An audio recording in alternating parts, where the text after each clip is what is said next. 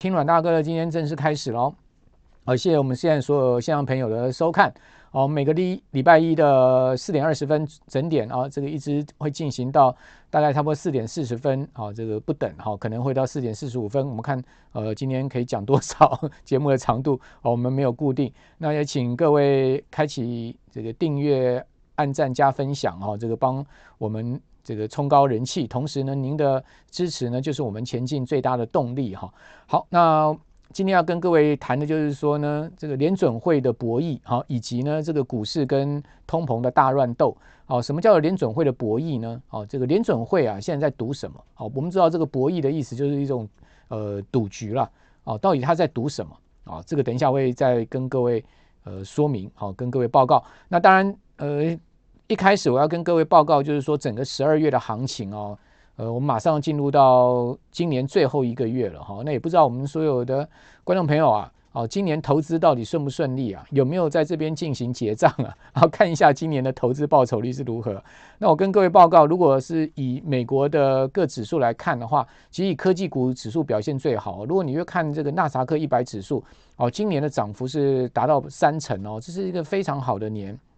那延续去年的大涨啊，哦，今年又是一个这个丰收年了。好，如果说呃，今年各位的投资报酬率呢，有大概整体啊两到三成的投资报酬率的话，我讲全年的话，大家就跟上了这个整个呃全世界股市的节奏了哈。那如果说呢，你今年投资是亏损的话，那肯定啊，就是说你没跟上这个节奏哦。那至于说明年的行情呢，我个人觉得。应该不会像今年这么好，但是呢，我先跟各位报告，我也不觉得明年会是一个大空头年了。我比较呃认为说，明年应该会是一个大箱型年，好，上下的一个波动的箱型年。好，这个最主要原因是因为今年已经涨了这个三成了，然后去年也是大涨哈，所以连续两年大涨之后呢，哦，明年再出现像今年跟去年这么大的涨幅啊，这个几率不大。哦，所以说明年有可能会是一个比较上下波动的大箱型的结构。哦，那全年有一个个位数的涨幅的几率，我个人觉得是一个比较大的。好，我现在目前的一个呃预期是这样，但会不会是如同我所讲的预期呢？我们还是要这个持续的观察哦。因为我常觉得说，在金融市场操作上面，我个人的这个原则就是顺势而为了。什么叫顺势而为？这么看事做事嘛。哦，假设说呢，这个势是对的，哈，它是一个往多方行进，像现在目前包括台股、美股，它就是一个多方势，那你就做多，哦，呃，或者说呢，你看不懂你就不要做。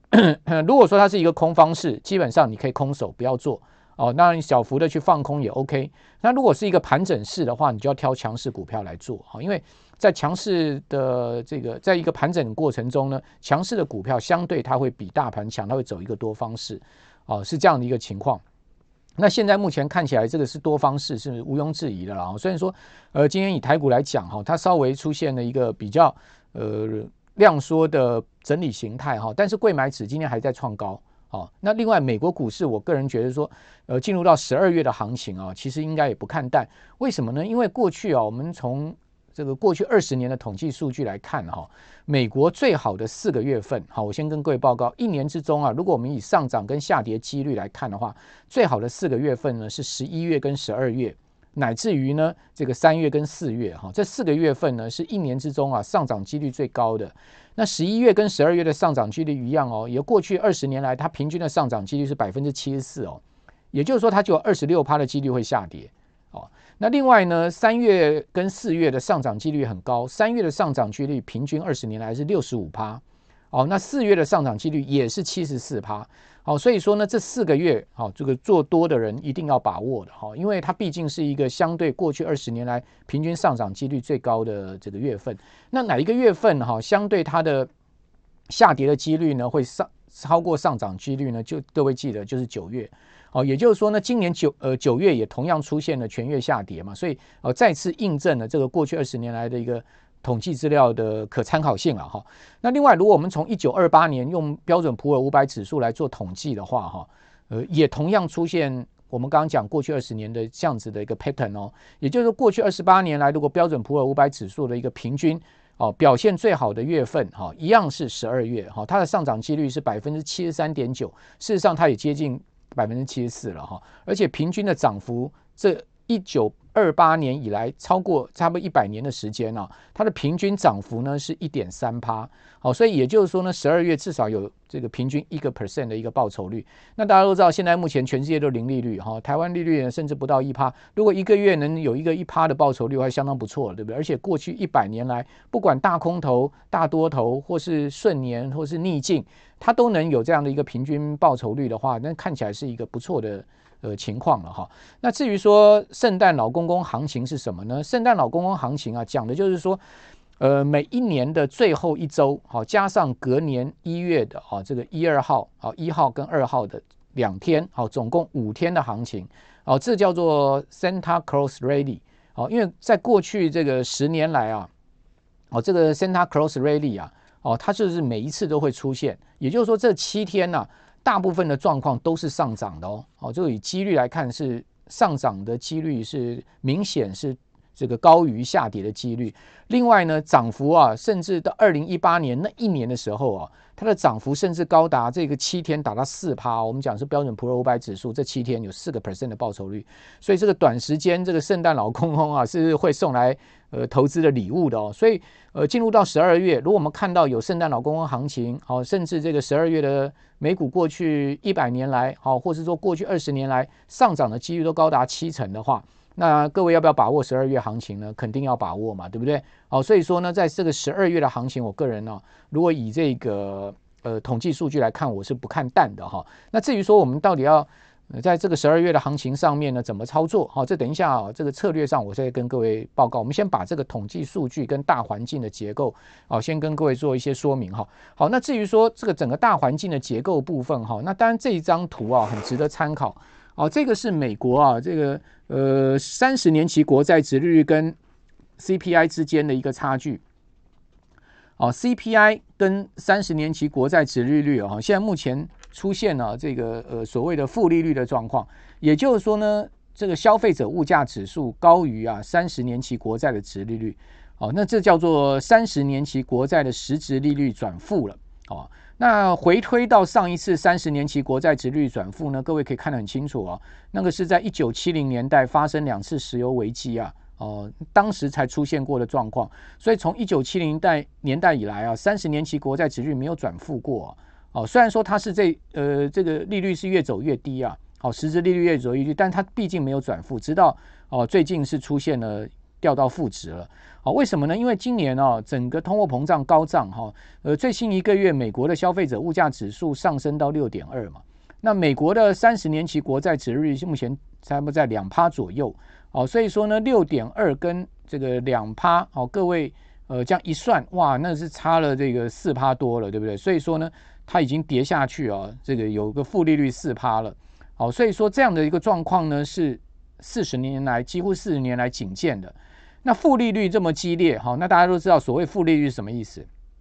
负利率就是说你放现金，钱越放越薄嘛。那所以说呢，呃，投资的意愿就会相对高涨，哦，因为你要把你的现金啊，去放在对的地方呢，去抵抵消这个通货膨胀，所以有个通货膨胀抵减的效益，哦，所以我称之为呃最近的股市的上涨呢，叫通膨抵减效益，哦，因为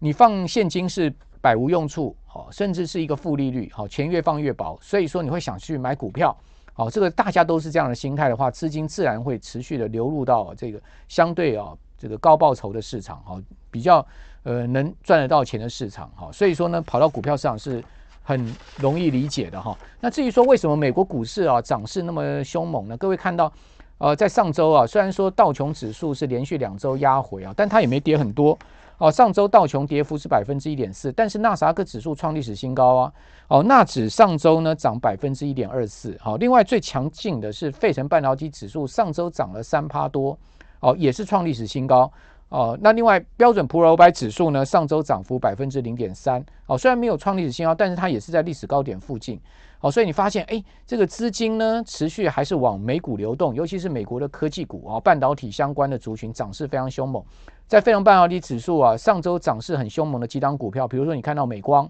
在上周五一天大涨了将近八趴。另外高通，哦，最近说呃切入到这个 AI 晶片啊，哦，汽车晶片市场，高通的股价呢也脱离了过去啊比较疲态的状况啊，呃，出现了持续往上创高的情况。另外，更不要讲，就是说这个元宇宙电动车都搭到的这个辉达，哦，上周同样全周也是大涨，哦，而且今年辉达已经涨了一点五倍了，涨幅百分之一百五十了，哦，所以你发现哇，这些半导体的股票哦，全部都是很明显的啊、这个把费半指数推到这个历史新高，好、哦，拱高的这个重要的成分股，好、所以呃这样的状况之下呢，这个科技股是。领头羊了哈，这个尤其是半导体的相关大型的公司啊，变成是领头羊，市值大型、市值高的公司变领头羊。啊，另外我们从这个指数，你可以看到美元指数啊，在上周同样的啊，它来到九十六哦，十六个月的高点，你也可以看到说，诶，这个资金呢还是往美国流动哈，因为呃往美元指数流动的话哈。那就代表什么呢？代表说资金还是跑到美元里面去，好，美元指数创高就是这样的一个意义。那资金跑到美元里面去，哈，它后面可能就是要去买股票，哈，或者说做美美元相关的资产的投资，好，或者是说呢，呃，准备要去进入到这些美元资产，包括债券啊、美国房地产啊，哈，或是说美股。所以说美元持续走高的话，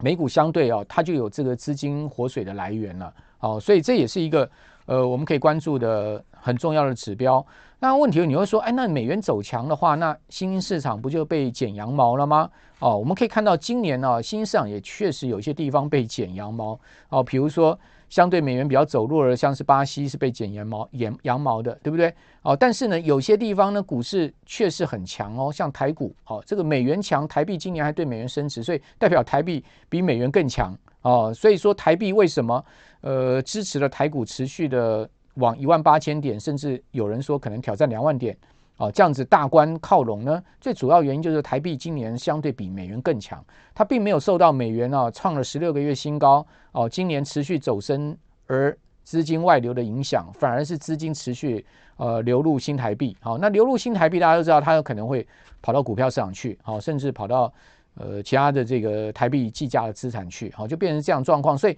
呃，美元走高，好，这个地方呢，你要去观察到底它相对这个当地货币是强还是弱。比如说呢，各位看到美元走高，今年有两个亚币啊是相对弱的，一个是呃韩元，另外一个是这个日元。所以你有没有发现这一波日股跟韩股的走势，整体啦大盘的走势呢就没有台股来的强。哦，主要原因是因为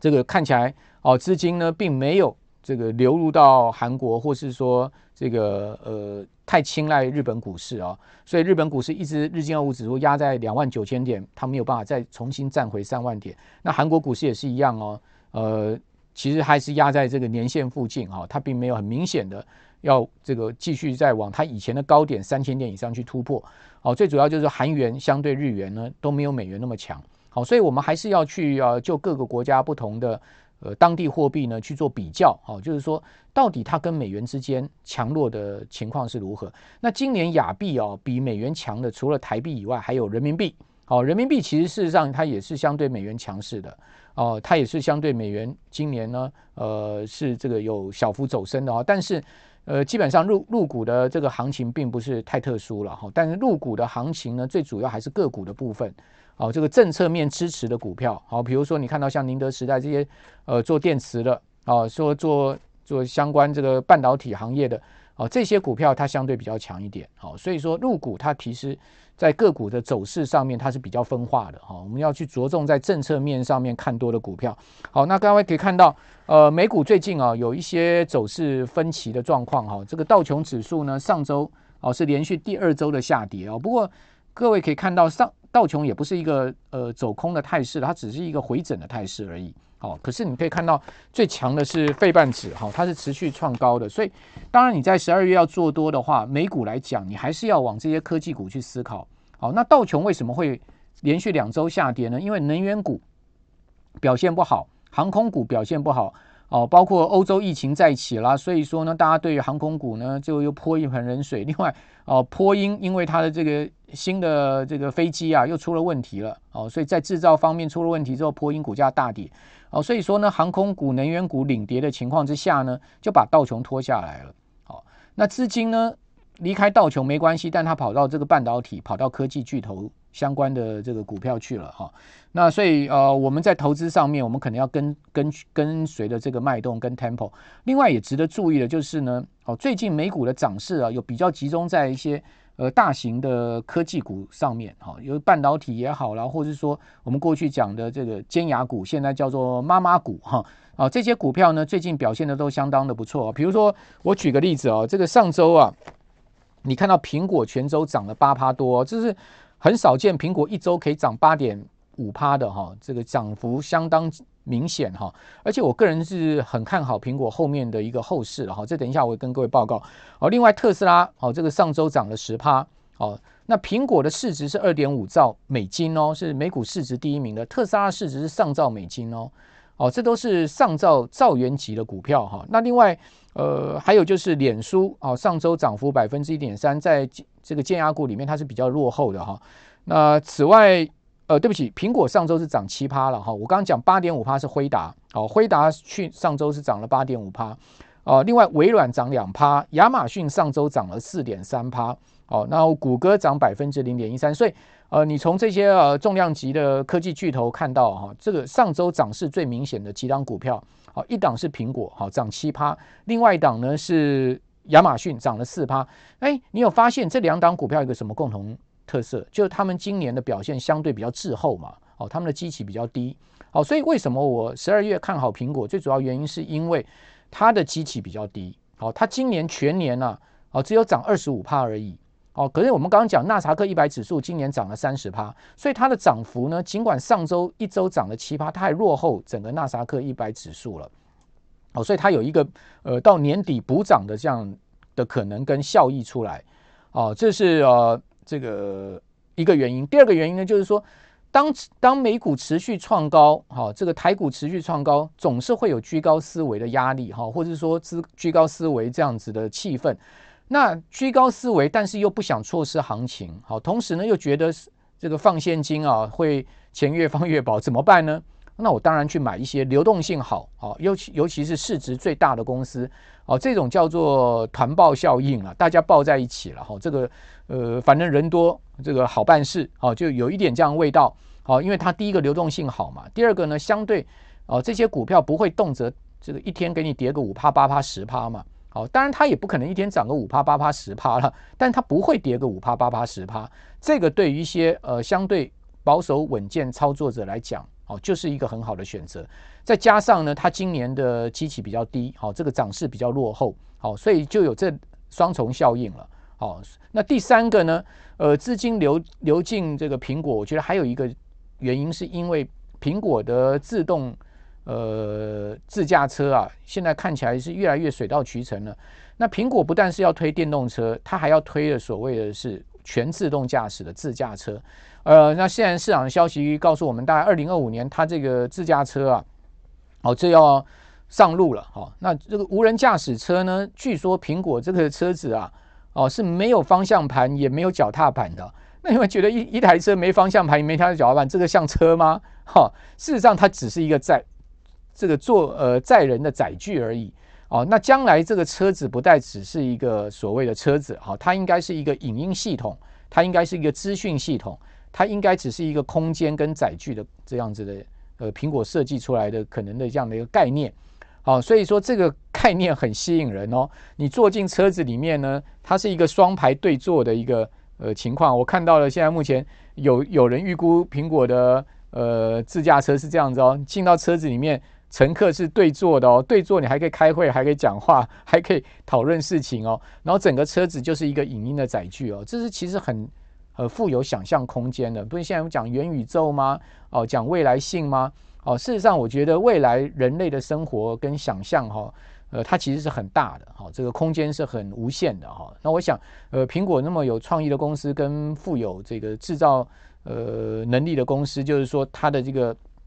所谓创造能力这么强的一个公司呢，它一定会把它的呃自驾车哦，电动车设计的是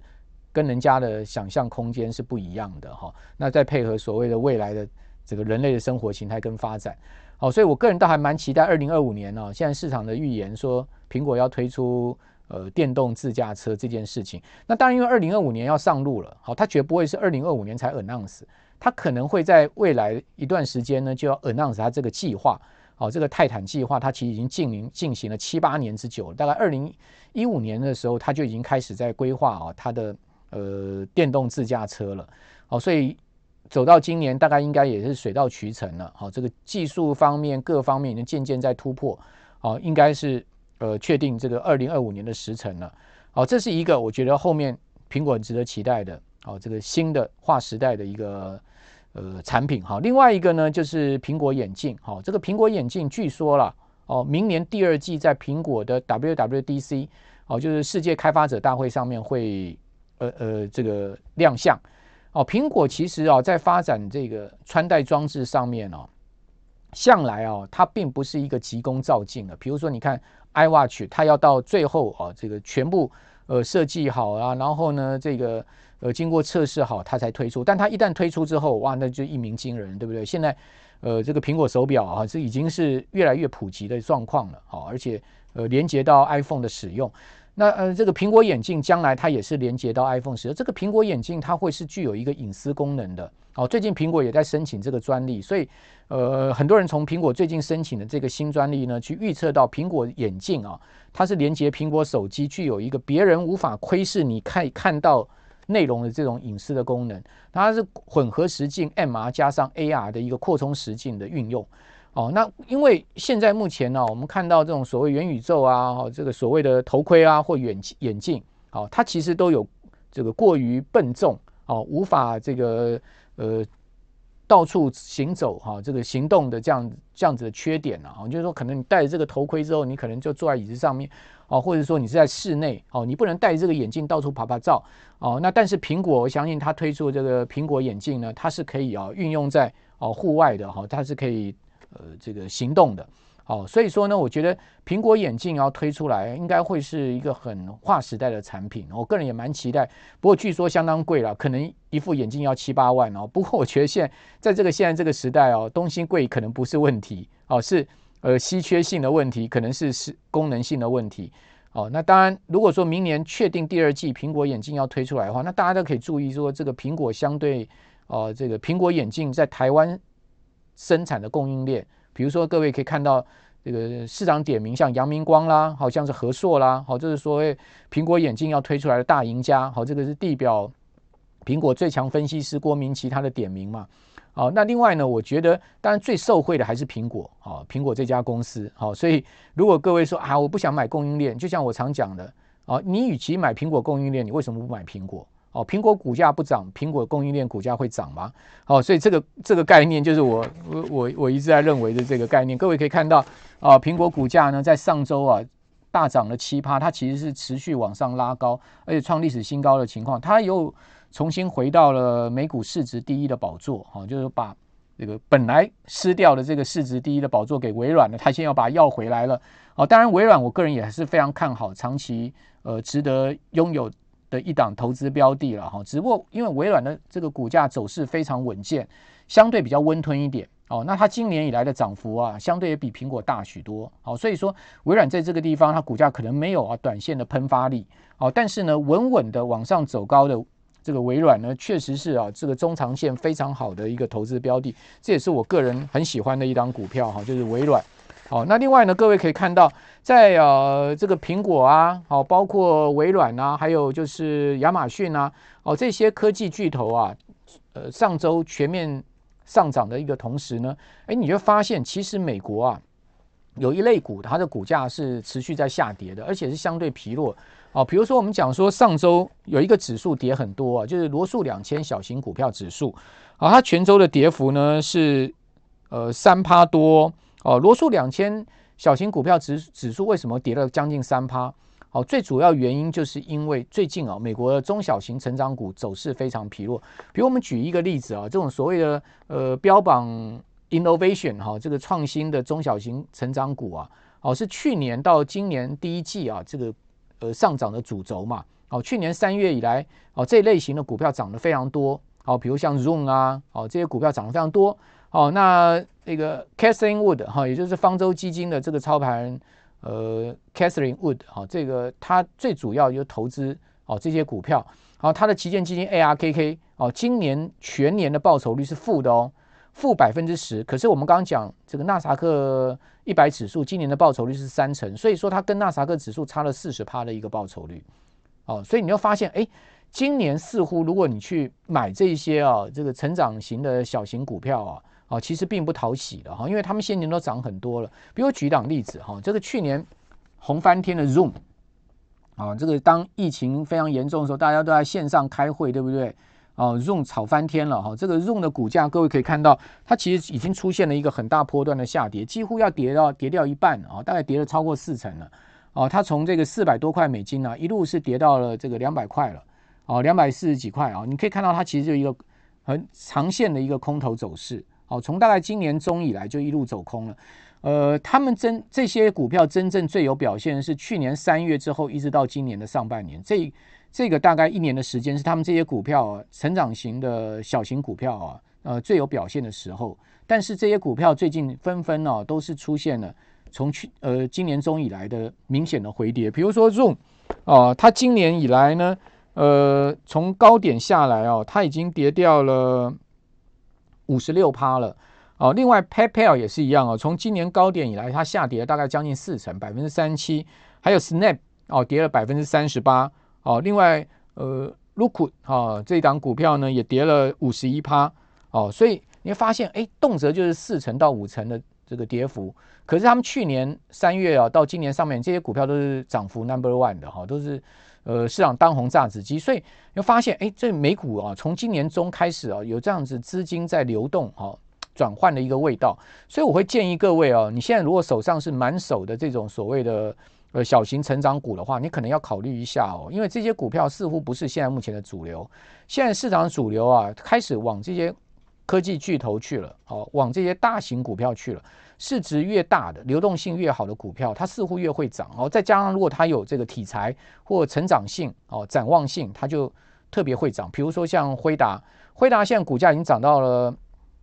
呃，从今年以来已经涨了百分之一百五十了。它市值已经上了八千亿美金了，哦，是一个相当庞大市值的一家公司了。那你说啊，它股价还能推得动吗？它还是每天在推推涨上去，哦，甚至市场预估它的市值可能会要上兆美金。哦，这个再次进入到所谓的造园俱乐部，又多了一家公司，就辉达。哦，那你说啊，有本意比啦哈，或者说用一些呃估值的方式去看辉达，可能很多人买不下去。为什么？因为发现啊，一家公司 现在股价呃来到这个位置啊，市值来到八千亿美金，它 EPS 才多少？好，可是你又如果说从另外一个角度看成长性，好，看它的未来性的话，可能就不是这样的一个估值的评估方法了。哈，就是说这个就是。呃，股市往往就是很吊人胃口的地方了。就是到底我们应该呃从估值的角度去看呢，哦，还是我们要从成长角度去看呢？好，这个基本上我觉得就是一个呃两难的取舍，对不对？好，不管怎么讲，我觉得最后我要跟各位报告的就是说，呃，二零二零年明年哈，这个主要的经济议题，我们到底会有哪一些？先给各位呃看一下哦，让各位这个呃可能可以思考一下。哦，我认为有几个经济议题啊。第一个呢，就是各国央行它要去呃收紧货币的速度跟程度了哈。这个当然就是所谓的呃 QE taper 之后呢的呃升息的脚步啊，到底会是如何？好，那这个另外一个议题呢，就是经济增长跟企业获利的情况会是如何？好，第三个议题呢，就是物价的压力会是如何？第四个议题呢是疫情，第五个议议题议题呢是地缘政治风险。我觉得明年大概会集中在这几个议题里面，股市都会受到这些议题的呃所谓连锁反应呢，或是说个别的影响。因为这些议题其实都有相关联因素了。好，比如说疫情，它可能会关系到物价、供应链。那物价、供应链呢，又可能会关系到所谓各国央行的货币政策。哦，这个都会有联动性，但它也可以被分开来看，好，切开来看。哦，这个会是明年哦，我觉得主要议题。那最后跟各位讲一下，就是说所谓的联准会的博弈到底是什么？哦，现在到底在博什么？哦，呃，为什么哦叫做股市跟通膨的大乱斗？哦，相信各位已经很清楚了。这个就是说我刚刚所讲的通膨的一种抵减，哦，这就是现在目前的大乱斗的一种情绪。那美国联准会哈，这个礼拜会有一个很重大的 announce 出来哦。哦，就是应该讲白宫有个很重大的 announce，，就是说这个礼拜会决定美国联准会主席的人选。好，另外这个礼拜呢，联准会也会公布上一次的会议纪要。好，这是两个这礼拜的很重要的看点。那至于说，我个人认为，现在目前联准会啊，它其实对通膨它是一场博弈了。哦，也就是说呢，现在目前看到这个美元指数持续走升，但是金价又同步的走高，这是一个很不协调现象。因为过去美元上升的时候，金价会下跌嘛，但这次是一个同步上升。好，那美元上升，金价又走高，然后你会看到美股又上涨。哦，债券也没有明显走空。那美国房地产市场又非常火热的状况之下呢，哦，这种种种情境告诉我，哦，我们当前美国经济跟金融正处在一种极端的情境之中。哦，就是很很两极化了哈。一方面是通膨加剧，另外一方面是资金宽松。哦，就好像啊，我最后做一个比喻啊，这个一根火柴加一个汽油桶啊。哦，所以现在目前这种所谓通膨呃补偿的效应或通膨抵减效应的对金融市场的呃心里面的这个影响呢，正是在呃持续的一触即发之中了。哦，但是呢，我也还要提醒大家，就是说，呃，到了一定的相对临界点的时候呢。我们还是要注意啊，这个投资的风险好，因为毕竟啊，我们刚刚虽然看讲说看好十二月的行情啊，乃至于明年一月的这个元月效应的行情啊，但是股票不会持续上涨，不不做修整的。好，就像今年以来，大家可以看到九月美股还是出现了很明显的这个压回，对不对？哦，比如说以科技股来讲，哇，九月跌得很凶了，哦，整个纳斯达克指数一度跌幅有达到八趴哦。哦，这样子一个跌幅也很明显的是做一个修正，所以就是说，当这个市场行情多头走到一个段落的时候，它还是要做一个回档的。那是明年什么时候比较容易回档呢？我个人觉得二月的几率蛮大的，哦，甚或一月下旬开始回档的几率也不小。哦，所以我们要提醒我们的今天的观众朋友呢，就是我个人觉得十二月的行情应该。呃，不需要太看淡哈，也不用太紧张。但是呢，一月过后哈，这个元月效应过后呢，你可能要注意，美国可能会有一个比较明显，或者说全球股市受到美股影响比较明显的一个压回的这个走势。但是我个人认为，这个压回不是熊市的开始了，好，它只是涨多之后的一个回调。好，涨多回调之后呢，它还会再走这个多头行情。哦，这个可能性是比较高的。哦，不过全年美股可能不会有像今年这么好的两成、三成的报酬率，可能比较区间在一个个位数的报酬率十趴以内的这样的全年的一个状况。啊，上下会比较大波动哦，对箱型的结构。哦，这是我个人现现阶段先行的预预测了，就是说心中先有自己一个蓝图嘛，好，先行的这个投资的规划。但是还是要讲一句话，没有人有水晶球，没有人可以呃说准市场要怎么走哦。呃就事论事，然后就顺势操作，可能还是在金融市场上面哦，可以确保这个投资风险相对把它压低，哦，获获利把它拉高的一个操作的策略。好，那一呃，今天直播就到这边，已经以此跟我们所有的呃线上的朋友分享。好，再次提醒大家，可以帮我们按起订阅，呃，这个包括分享。好，那谢谢各位。好，这个您的支持是我们前进最大的动力。拜拜。